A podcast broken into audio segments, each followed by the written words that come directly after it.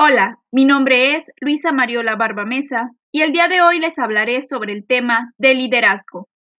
El liderazgo es el arte o proceso de influir en las personas para que participen con disposición y entusiasmo hacia el logro de las metas del grupo. Específicamente, les hablaré de un líder muy reconocido, Fujio Matorai, presidente y CEO de Canon, una compañía japonesa especializada en productos ópticos y de captura y reproducción de imágenes. Nació el 23 de septiembre de 1935 en Kame Oira. Actualmente tiene 85 años de edad. Según los estándares japoneses, Fujio Metorai va contra la corriente.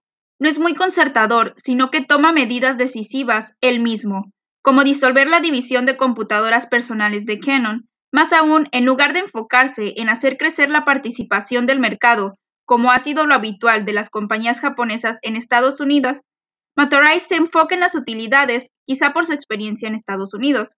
Se le atribuye haber dicho, tenía diferentes estándares de negocios y vi que Japón era demasiado irracional. De cualquier forma, aumentó su participación de mercado digital mundial desde el 9% en 2000 hasta 14% en 2001. Fujio Matorai, tras unos años de aprender y desarrollar su liderazgo en Estados Unidos, volvió a su país natal para salvar a la compañía de lo que lucía como quiebre inminente.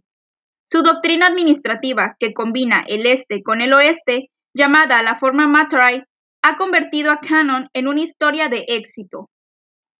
Matorai enfatiza la importancia de la rentabilidad, sin embargo, también reconoce que solo reducir los costos no los mantendrá en el liderazgo del mercado, por lo cual refuerza la marca de Canon mientras que apunta a las ganancias.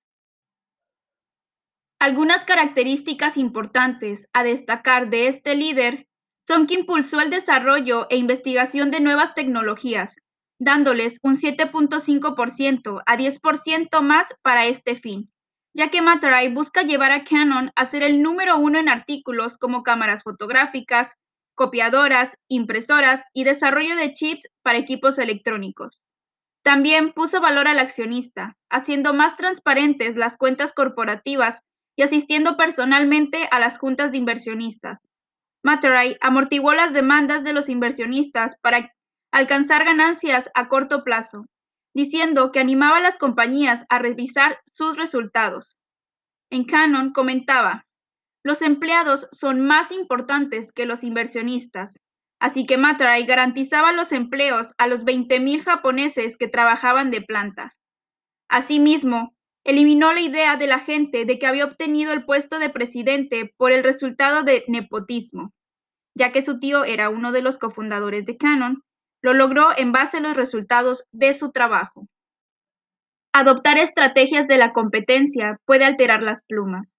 De su énfasis en la generación de consensos a su insistencia en asegurar los empleos, Matarai sabía qué aspectos de la cultura administrativa japonesa y cuáles estilos estadounidenses agregarían mayor valor o no funcionarían en casa, en lugar de solo importar prácticas foráneas.